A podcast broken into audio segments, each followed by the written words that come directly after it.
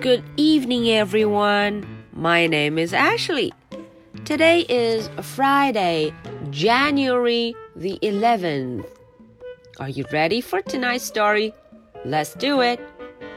Mercy Watson fights crime. Wow！大家看，今天啊，我们的老朋友 Mercy 可厉害了，她要打击犯罪哦，要抓小偷。 哇哦，Ashley 都不知道我们的老朋友 Mercy 还有这个本领。在上两个关于 Mercy Watson 的故事中啊，大家都认识并喜欢上了我们的这只圆滚滚又贪吃的家伙 Mercy。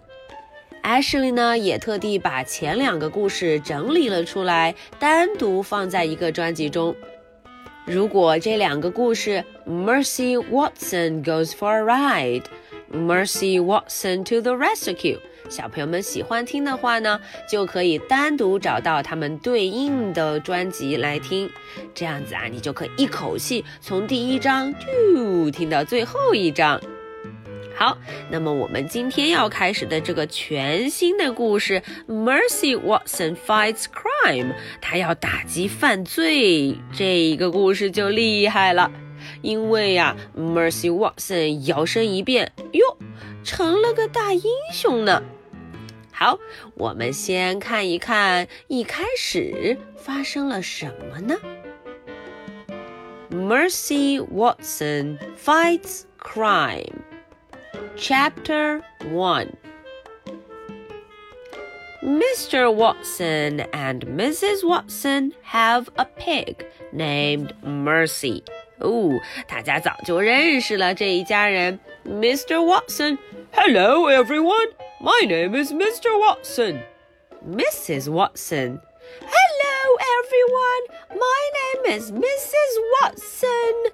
哦，他们俩要有一只小猪，名字就叫 Mercy。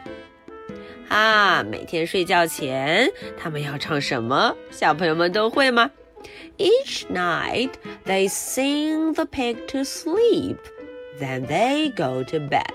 嗯，他们每天都会唱歌给他听，接着唱完了，他们才自己去睡觉。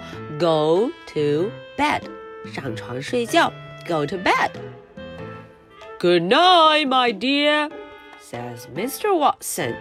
Good night, my darling, says Mrs. Watson.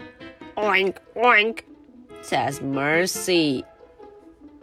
Most nights, Mr. Watson and Mrs. Watson and Mercy all sleep soundly in their beds.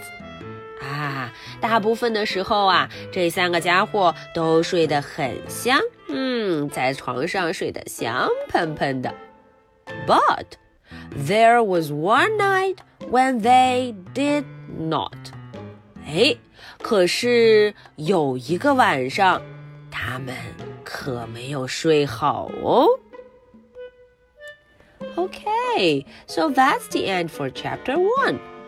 啊，大家都知道了，这接下来的故事肯定是有关于我们勇敢的 Mercy 抓小偷的故事了。Okay, so are you ready for my two questions? Question number one. What did Mr. and Mrs. Watson do before they go to bed? 哎，在这两个主人睡觉前，他们都会做什么事呢？Question number two. What do you think that would happen in that night? 啊，这个问题就有点难了。大家想想，你觉得接下来这个晚上会发生什么事呢 ？Okay, so this is the story for Friday, January the 11th. I'll be waiting for your answers. So much for tonight. Good night. Bye.